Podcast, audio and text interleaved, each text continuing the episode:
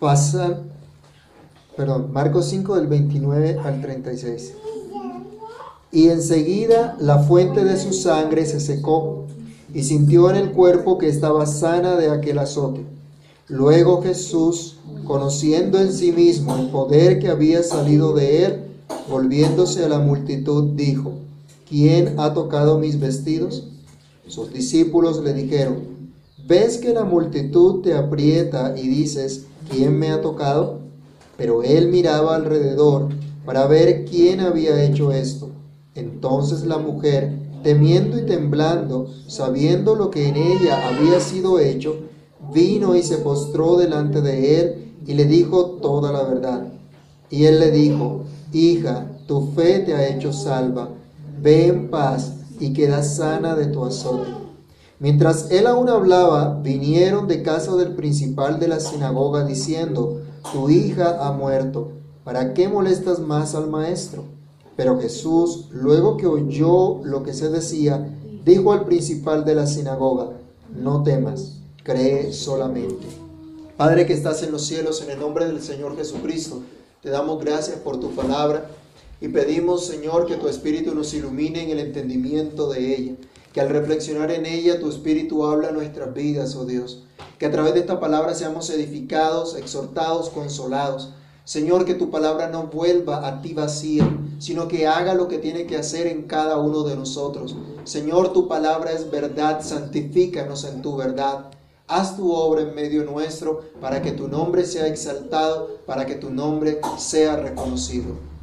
Que no nos levantemos, Señor, igual de este tiempo, sino que tu gracia y favor sea derramada sobre nuestras vidas. En el nombre de Jesús te lo imploramos y te damos gracias. Amén.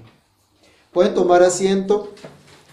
Iniciamos la reflexión de este pasaje afirmando que Dios es grande, que Dios es digno de suprema alabanza, que su poder es inigualable y que el pueblo de Dios tiene en el Señor una esperanza firme, una esperanza segura.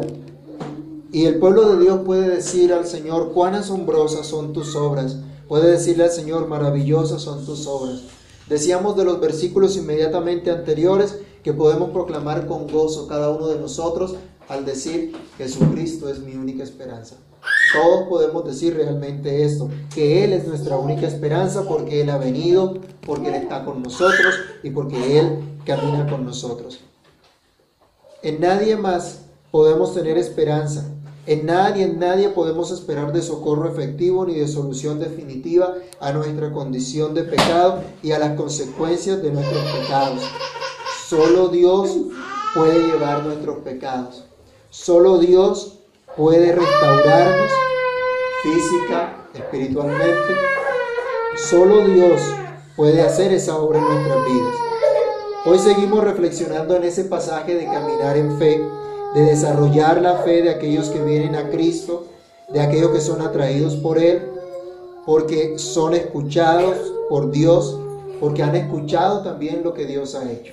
Esto es de esperanza, esto es de ánimo, de gran, el ver el gran amor, la misericordia del Señor Jesús.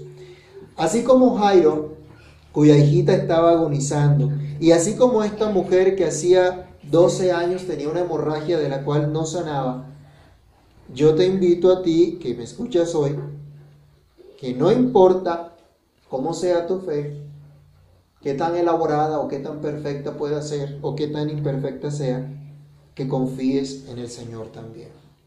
Que coloques tu mirada y tu esperanza en Cristo, porque Él mismo se va a encargar de afirmarte, de desarrollar tu fe si consideras y entiendes que Él es tu única esperanza. Veamos entonces lo que ocurrió en el caminar de Jairo, la multitud y la mujer que tocó a Jesús. Nos dice primero el verso 29 que enseguida la fuente de su sangre se secó. ¿De quién está hablando? Recordemos los versículos inmediatamente anteriores en lo que veníamos estudiando. Que una mujer vino por detrás de la multitud y tocó al Señor Jesús. Porque ella pensaba que si tocaba el borde del manto del Señor, sería sano. Y vamos a aprender entonces que Jesús responde a la fe. Esta mujer se atrevió a hacer esto, entendió que Jesucristo era la única esperanza que ella tenía para su salvación. Ella sabía que podría ser sana, no solamente de la enfermedad, sino de la exclusión que tenía en la vida religiosa del pueblo. A causa de esta enfermedad era considerada impura y no podía participar de la adoración a Dios junto con el resto del pueblo del Señor. Ella no podía entonces, no, no había pedido entonces, como otras personas, que el Señor le sanara. No fue directamente a decirle a Jesús, pon tus manos sobre mí, como hizo Jairo pidiendo que fuera a poner sus manos sobre su hija. Tal vez para ella era impropio hablar también y más hablar de la situación que ella tenía, de la enfermedad que tenía, pues era de pronto una enfermedad eh, penosa. Por lo tanto pensó que solamente necesitaba tocar al Señor y así lo hizo. Nos dice entonces que apenas ella lo hace, el verso 29 quedó completamente sana. La hemorragia se detuvo y el vigor entró en esta mujer y quedó completamente sana instantáneamente sana. Interesante. No hubo ninguna terapia de recuperación. Fue sana inmediatamente. Esa fue la obra perfecta del Señor Jesús. Aquí aprendemos que Jesús responde a la fe y lo hace misericordiosamente. Él respondió a la fe de esta mujer. Él es Dios. Él no tiene necesidad de nada ni, de nadie, pero nosotros sí lo necesitamos a Él. Y a pesar que nosotros sí lo necesitamos a Él, él no está obligado en manera alguna a mostrarnos su favor. Él no está obligado a ayudarnos, Él no está obligado a socorrernos, Él no está obligado a proveernos porque somos una raza caída, somos una raza pecadora, que a causa de su pecado ha caído en desgracia, en esclavitud, en enfermedad. Pero la buena noticia es que Jesús responde a la fe. Él no tiene obligación de hacerlo, pero Él responde a la fe. Y no necesariamente, como estamos diciendo, una fe muy desarrollada, una fe perfecta. Pero si esa fe te hace entender que solo Jesús es tu única esperanza, que solo Él te puede ayudar en tu condición y actúas entonces en esa fe, puedes tener por cierto que el Señor va a mostrar su misericordia, que el Señor va a responder y que el Señor se va a complacer en manifestarse, en manifestarse a tu vida, en manifestar su bondad como lo hace con todo aquel que clama, con todo aquel que escucha, que viene a Él, aunque sea al principio de una manera secreta como vino esta mujer. Ella pensó que iba a quedar desapercibida, venía por detrás. Nadie se va a dar cuenta. Lo importante es tocar el manto del Señor y, listo, y voy a quedar sana. Pero no, Dios no, no quería que ella pasara desapercibida, que esa fe pasara desapercibida. Leamos el Salmo capítulo 50, versículo 15. El Señor responde a la fe de manera misericordiosa. Él lo promete. En su palabra, Él se compromete a esto. ¿Qué dice el Salmo 50, verso 15?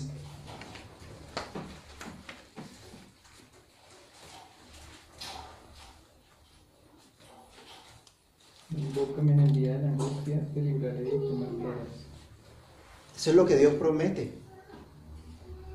Y podemos confiar en esa promesa. Él responde a la fe poderosamente. La mujer quedó completamente sana. Les decía que no hubo necesidad de terapia de, recuperación. Y Jesús se dio cuenta que, eh, que había salido poder de él, tal como había ocurrido cuando él deliberadamente había sanado a, a otras personas, había libertado a los que estaban endemoniados por el gran poder del Señor Jesús, porque Él es Dios Todopoderoso, llevó la enfermedad de esta mujer, así como Él promete también, como Él había prometido, haría el Mesías. Recuerden que Isaías 53, 4 nos habla acerca de lo que haría el Mesías, de cómo llevaría Él nuestros pecados, nuestras maldades, nuestras enfermedades, todas nuestras iniquidades serían llevadas por Él para librarnos a nosotros. Eso no lo podía hacer cualquier persona. Eso no lo podía, no lo, no, lo podía hacer más que un Dios todopoderoso. Miren, esta mujer dice que padeció mucho. La semana pasada habíamos visto que esta mujer padeció mucho de los médicos, no pudo ser sanada. Un tratamiento y otro y otro y gastando dinero y de ninguno pudo ser curada. Y hermanos, en esto debemos reflexionar que no tenemos Nada ni nadie que pueda sanarnos física, espiritualmente, como solo Dios lo puede hacer. Como solo el Señor puede obrar en nuestras vidas. Nadie puede cambiar nuestra condición de pecado como solo Dios puede hacerlo. Y nadie nos va a cambiar sino solo Dios. ¿Cuántas veces quisiéramos nosotros cambiar a los que están a nuestro alrededor? Y cambiar a nuestra familia, a nuestros compañeros de trabajo o a nuestros vecinos. Y queremos hacer una cosa y otra. Solo Dios puede cambiar. Y Dios, por su poder, manifiesta a todo aquel que cree, a todo aquel que se acerca a Dios en medio de su condición miserable. Él manifiesta su gracia, su gracia poderosa. Pero aquel que cree que solo Dios le puede ayudar.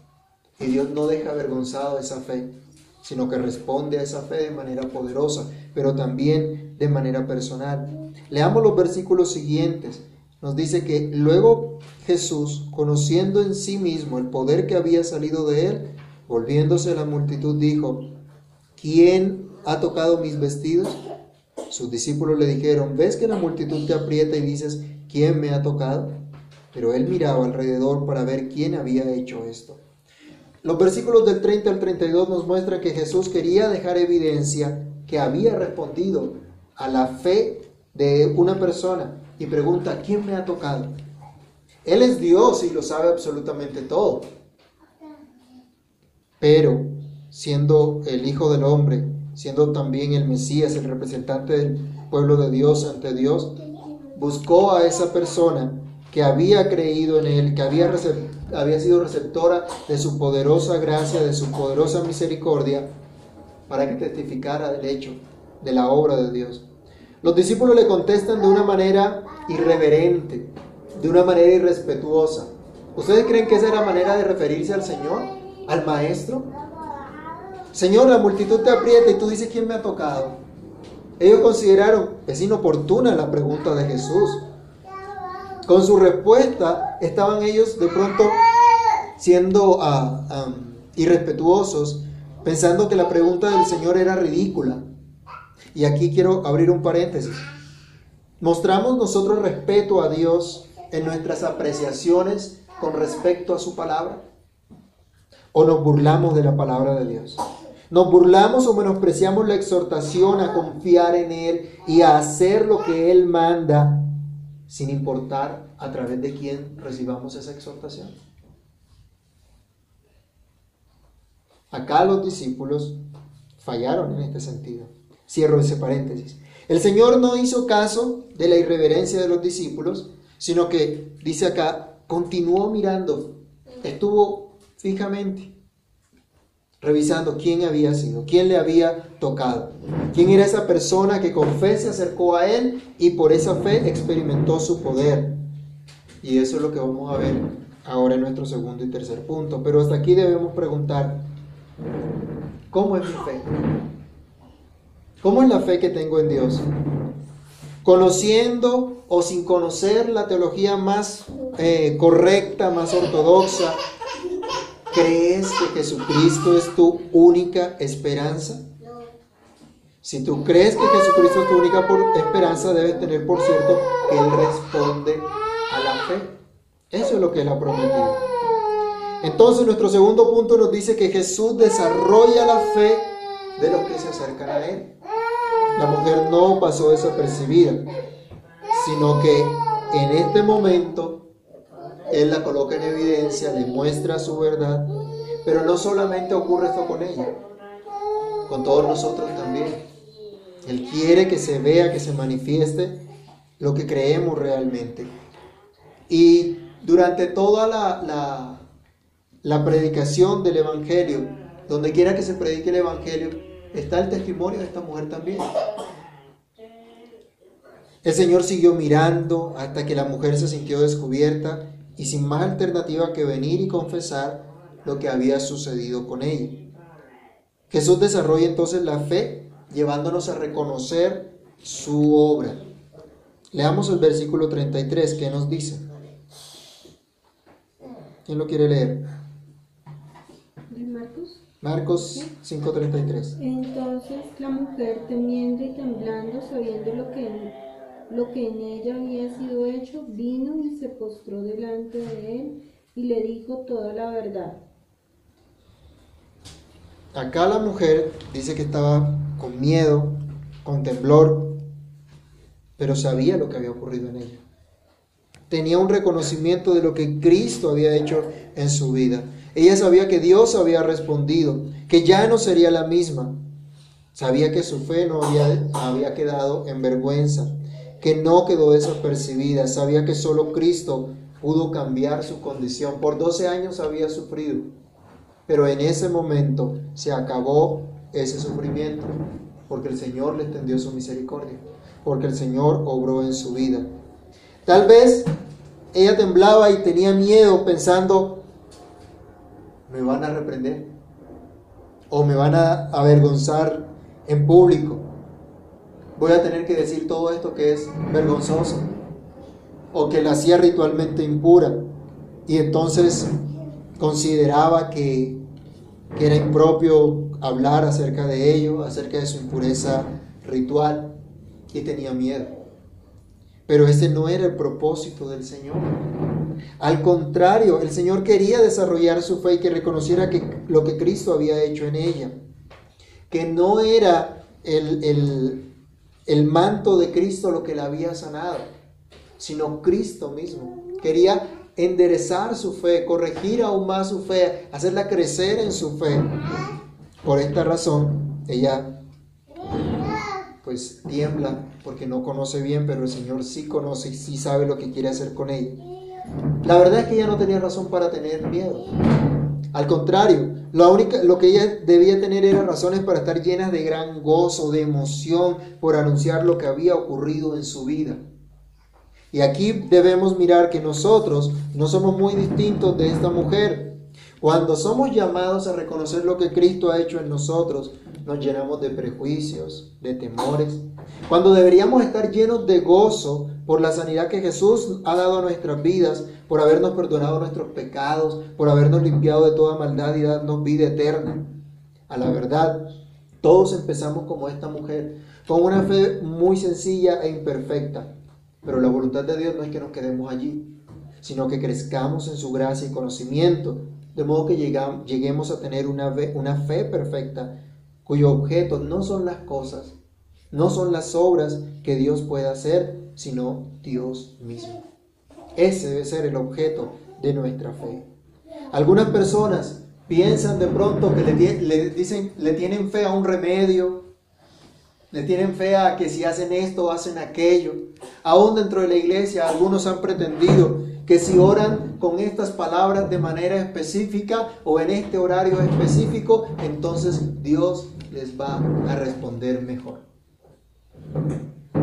No, Dios quiere que cambiemos esa manera de pensar y que pongamos nuestra fe en Él. No en las cosas o en las acciones, sino en Él. Porque Él es Dios Todopoderoso. La buena noticia entonces es que Jesús se encarga de llevarnos a reconocer su obra en nosotros, de modo que podamos entonces eh, ser desarrollados en la fe para que entonces le adoremos. Nos dice el pasaje que esta mujer vino y ¿qué hizo? Adoró a Jesús, se postró a los pies de Jesús reconociendo la obra de Dios en su vida. Aunque con temor y temblor en su ser, pero se postró a los pies del Señor. ¿Se acuerdan quién se había postrado a los pies del Señor antes que esta mujer lo tocara? Jairo. Jairo que lo, que lo fue a buscar porque su hija estaba enferma. Jairo se había postrado a suplicarle. El endemoniado Gadareno también se postró a los pies de Jesús y fue libertado. Y luego estuvo a sus pies escuchando su palabra. Un leproso que estaba alejado del pueblo de Dios a causa de su impureza ritual también, hincó su rodilla y le dijo al Señor, si quieres puedes limpiarme. Él es Dios y debemos adorarlo. Se postran, se humillan a los pies de Jesús. Bueno, así también es desarrollada nuestra fe a través de la adoración de Jesús, rindiéndonos ante su presencia. Y por todo ello, rindiéndonos ante la voluntad de Dios. No importa si hay miedo, si hay dolor en nuestro corazón, pero ese miedo y ese dolor lo podemos traer a los pies de Cristo en adoración. Cuando debemos cuando nosotros vemos esto, necesitamos aprender una gran lección acá. Debemos aprender a orar a Dios, adorándole por lo que Él es y por lo que Él hace, reconociendo cuán grandes han sido sus misericordias que nos ha prodigado hasta el día de hoy. Ser agradecido con el Señor por lo que Él ha hecho, en lugar de tener una lista de mercado para reclamarle a Dios. Debemos aprender a adorar entonces al Señor. Cuando adoramos a Dios reconocemos que Él es soberano, que Él es sabio, que Él es justo, que Él es perfecto, que Él es santo, que Él es verdadero, que Él es todopoderoso. Y entonces nuestra fe se va desarrollando cada vez más al contemplar a aquel que es el objeto de nuestra fe. Y Jesús desarrolla nuestra fe también para que podamos confesar su nombre. La mujer tembló, tuvo miedo, pero dice que se postró a los pies de Jesús y confesó toda la verdad. Todo lo que había ocurrido. Podemos pensar que le dijo todo lo que había ocurrido antes de que ella tocara a Jesús y lo que ocurrió después de haber tocado al Señor. Este es el testimonio que debe dar todo creyente. Cómo era su vida antes y cómo es ahora cuando Cristo ha venido a su vida.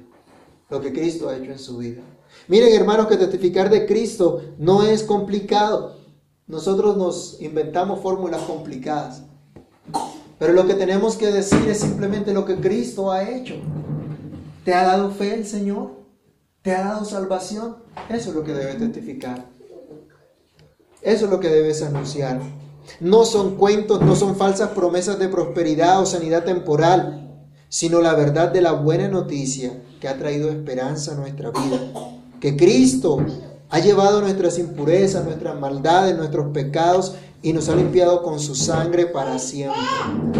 El desarrollo de nuestra fe también está encaminado a que confesemos donde quiera lo que Cristo ha hecho. Y dice entonces que la respuesta de Jesús ante la confesión de esta mujer, verso 34, Él le dijo, hija, tu fe te ha hecho salva, ve en paz y queda sana de tu azote. Lo tercero que aprendemos acá es que Jesús afirma la fe. Entonces responde a la fe, desarrolla la fe y ahora vemos que Él afirma la fe. La mujer no fue reprendida por su fe imperfecta, pero fue llevada a desarrollar su fe al punto de adorar y confesar a Jesús. Y recibe de Cristo ese consuelo con estas palabras, hija, tu fe te ha hecho salva, ve en paz y queda sana de tu azote. Jesús afirma la fe reconociéndonos como suyos, como hijos suyos. Seguramente esta mujer era mayor que Jesús, pero él la reconoce como hija. Él la trata como hija, como alguien que es objeto del tierno cuidado paternal de Dios. Esta mujer estaba siendo afirmada en la fe estaba siendo afirmada en la verdad que su vida le pertenecía a Dios, que su vida estaba en las manos de Dios, que ese azote ya no estaría más sobre ella, ya había sido quitada porque Cristo lo había llevado. Esta es, esta esto es lo que en, en, su condición ella conocía, simplemente un azote, pero ya no tendría más azote. Cristo había llevado este azote y eso es lo que debe creer todo hijo de Dios. Eso es lo que la buena noticia que viene para cada hijo de Dios, que Cristo llevó sus pecados en la cruz y que por esa fe en esa obra de Cristo recibimos la autoridad de ser llamados hijos de Dios. Y hermanos, si somos hijos de Dios, podemos decir junto al apóstol Pablo, si Dios es con nosotros, si Dios es por nosotros, ¿quién contra nosotros? Dios cuida de sus hijos de una manera especial. La mujer ahora sabía que no era el manto el que la había sanado. Mire, su fe era imperfecta. Ella decía, con que solo lo toque, seré sano. De pronto miraba que era el manto, en el manto había algo, había poder, había unción, como algunos de pronto dirían hoy día. No, no era ninguna de esas cosas. Era Cristo mismo el que estaba haciendo esto. Esta mujer entonces era afirmada en el reconocimiento que Cristo le había hecho como su hija. ¿Sabes tú que no es la fuerza de tu fe, sino el hecho de que Dios te ha adoptado como hijo tuyo, como hijo suyo en Cristo, lo que te tiene hoy atendiendo a la palabra de Dios? descansando en el Señor. Es Jesús el que afirma la fe de sus hijos, asegurándonos su paz. Él le dice a esta mujer, ve en paz y queda sana de tu azote. Puedes ir a casa tranquila, le está diciendo. No vas a ser reprendida ni castigada. No volverá esta enfermedad a ti. Puedes vivir tranquila una vida nueva que dé honor, que dé alabanza, que dé reconocimiento. Esto es, que dé gloria a Dios. Y hermanos míos, una y otra vez encontramos que Cristo es nuestra paz. Él dice, mi paz os dejo, mi paz os doy. Él es nuestra paz y por Él ahora tenemos paz con Dios. Ya no somos enemigos de Dios, sino que somos hijos de Dios. Eso es lo que trae verdadero bienestar a nuestro ser. En esto debemos estar seguros. Somos hijos de Dios. Y por ser hijos de Dios estamos seguros de su paz. Y la paz no es ausencia de conflictos, no es ausencia de dificultades, sino el descanso que tenemos por el bienestar que Dios ha traído a nuestra vida. Un bienestar que inunda todo nuestro ser, nuestra manera de vivir, de pensar, al saber que somos perdonados, al saber que somos hijos de Dios, que estamos en sus manos, que Él cuida de nosotros. Si Dios es nuestro Padre, podemos estar tranquilos. Él está por nosotros, así que no hay quien contra nosotros. Jesús afirma la fe de los suyos, ayudándolos a creer en Él. Miren lo que dice el versículo siguiente. Mientras Jesús aún hablaba, vinieron de casa del principal de la sinagoga diciendo, tu hija ha muerto, ¿para qué molestas más al maestro? Pero Jesús luego que oyó lo que se había dicho, lo que se decía, dijo al principal de la sinagoga, no temas, cree solamente. Toda la lección que estaba eh, siendo dada a esta mujer que interrumpió la travesía de Jesús a la casa de Jairo, era dada también al mismo Jairo. Era dada a la multitud y es dada también para nosotros hoy día. La marcha de Jairo se reanuda, pero se reanuda con una mala noticia. La marcha de Jairo continúa, pero con una imprudencia de unos mensajeros que le dicen, tu hija ha muerto, ¿para qué molestas más al maestro? Todo lo que había pasado con la mujer que había sido sana de, hacía de su enfermedad que hacía 12 años, ningún médico la pudo quitar, debía traer ánimo, debía traer alegría, emoción, un profundo agradecimiento a Dios. No solo a esta mujer, sino a los que habían escuchado lo que había ocurrido. Y aquí deberíamos hacer otro paréntesis y reflexionar. Nos alegramos en lo que Dios ha hecho en su pueblo. Lo que Dios ha hecho por salvar a los suyos. Lo que Dios ha hecho en nuestros hermanos en otro lugar también. Y a lo largo de la historia. O lo miramos como algo lejano y que no tiene nada que ver con nosotros. Que no nos corresponde a nosotros. Hay una mala noticia para Jairo. Ya no se trata de una enfermedad, ahora se trata de la muerte. Y aparte del de la muerte viene el desánimo que otros producen sobre su fe. Pero Jesús estaba con él. Jesús no se detiene o no se impresiona ante la influencia de los mensajeros ni ante la calidad de la noticia que había recibido, sino que anima a Jairo diciéndole, no temas, cree solamente. Jairo no responde palabra alguna, no expresa descontento o desánimo, sino que escucha la voz de Jesús y sigue su camino. Y aquí debemos aprender nosotros a escuchar la voz de Jesús en lugar de escuchar las voces imprudentes de los que quieren desbaratar nuestra fe. Escuchamos que el Señor sanó a esta mujer. ¿Y cuánto no nos llenamos de alegría porque el Señor sanó a esta mujer? Pero cuando me corresponde a mí y cuando recibo yo una mala noticia, sale usted de acá, llega a la casa o pasa el día y lo que encuentra es una mala noticia para continuar la semana. Entonces, ¿qué va a hacer? Entonces, ¿qué va a decir? Bueno, eso fue con aquella mujer, pero conmigo qué? ¿Y yo qué? Eso lo hizo con otras personas, pero conmigo qué? No, debemos aprender como Jairo a escuchar la voz de Jesús. No importa la imprudencia de otros. Miren, no le dijeron de la mejor manera, su hija murió. En lugar de llegar a consolarlo, van a desbaratar su fe porque le dicen, ¿para qué molestas más a Jesús? ¿Para qué insistes en que Él vaya para allá? Esta gente no entendía que Jesús era la única esperanza que tenía Jairo. Y que Jesús sí tenía poder para actuar aún por encima de la muerte. Pero las palabras de Jesús son de ánimo. Cuando este hombre está en esta situación, cuando recibe estas malas noticias, Jesús está allí también con la buena noticia. Y hermanos, esa es nuestra vida diaria. Del mundo encontramos malas noticias. De nuestra condición encontramos malas noticias. De nuestras tentaciones encontramos malas noticias. Pero tenemos al Señor a nuestro lado diciéndonos, cree solamente. Lucas dice que la respuesta del Señor le decía además, y tu hija será salva. Cree solamente. Y pues Él sigue. Tal vez tengas malas noticias, tal vez tengas situaciones que en lugar de animarte, piensas que pueden hacer decaer tu fe. Pero así como ese hombre, el Señor también te dice a ti, no temas, cree solamente. Créele a Dios. Cree lo que Dios dice. Hermanos, Dios no es hombre para mentir, ni hijo de hombre para que se arrepienta. Él ha prometido estar con nosotros todos los días hasta el fin del mundo. Él no desampara a su pueblo. Él responde a la fe de sus hijos, desarrolla la fe de sus hijos y los afirma en la fe. Si tú eres un hijo de Dios, debes comprender que tu esperanza solamente puede estar en Jesús. Y por eso debes venir a Él. Por eso debes reconocer que eres un pecador, que no tienes absolutamente nada sin Cristo, que lo necesitas a Él siempre. Y tener seguridad que Él va a responder a esa fe enseñándote a confiar más en Él creyendo en su palabra para poderla poner por obra, desarrollando tu fe, afirmándote para que vivas en paz en Cristo, en la obra de Cristo, porque Él te ha perdonado y Él está contigo.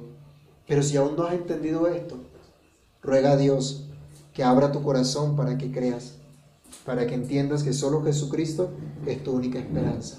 Oremos.